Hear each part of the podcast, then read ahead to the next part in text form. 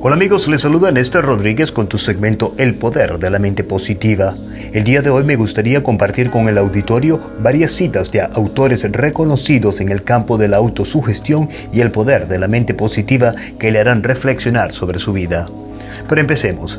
La gran oportunidad que tenemos todos los seres humanos mientras estamos vivos en esta tierra es la libertad de poder escoger tener una mente positiva para ti, para nuestros seres queridos y el medio ambiente.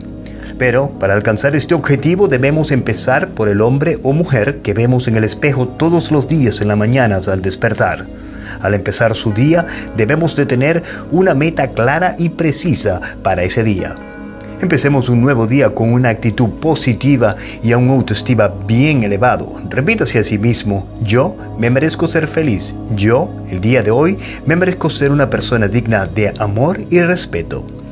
Tenga una actitud honesta y honorable consigo mismo. El amor propio es el primer paso para conseguir todas tus metas. Para vivir en armonía y paz espiritual, usted debe de respetarse y amarse a sí mismo, adquiriendo buenos hábitos alimenticios, disciplina, pulcritud personal y en el hogar.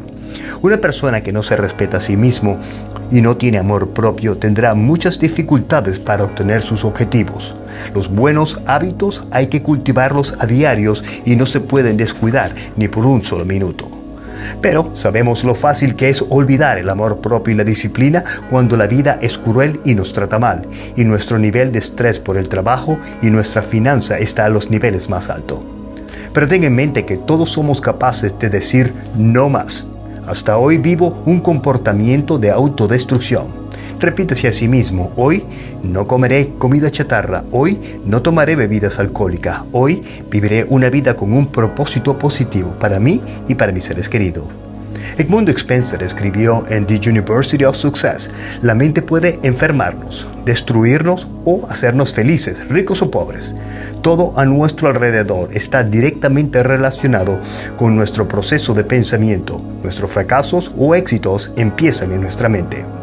Y usted se preguntará, ¿cómo puedo transformar mis pensamientos? James Allen escribió en su libro As Men Thinker que tus éxitos, amor, felicidad, paz, tranquilidad y riqueza son los objetivos que estás buscando, usted puede descubrir cómo las raíces pueden crecer desde las semillas de sus pensamientos, pero estas semillas solo tú las puedes plantear en tu mente todos los días con pensamientos de autosugestión positiva. Esta grandiosa verdad es el control que usted tiene sobre su propio destino. James Allen continúa diciendo, entre más elevados sean tus pensamientos de autoestima y amor propio, más recto y glorioso serán tus acciones. Será majestuoso tu éxito y recibirás más bendiciones y todos tus objetivos serán alcanzados.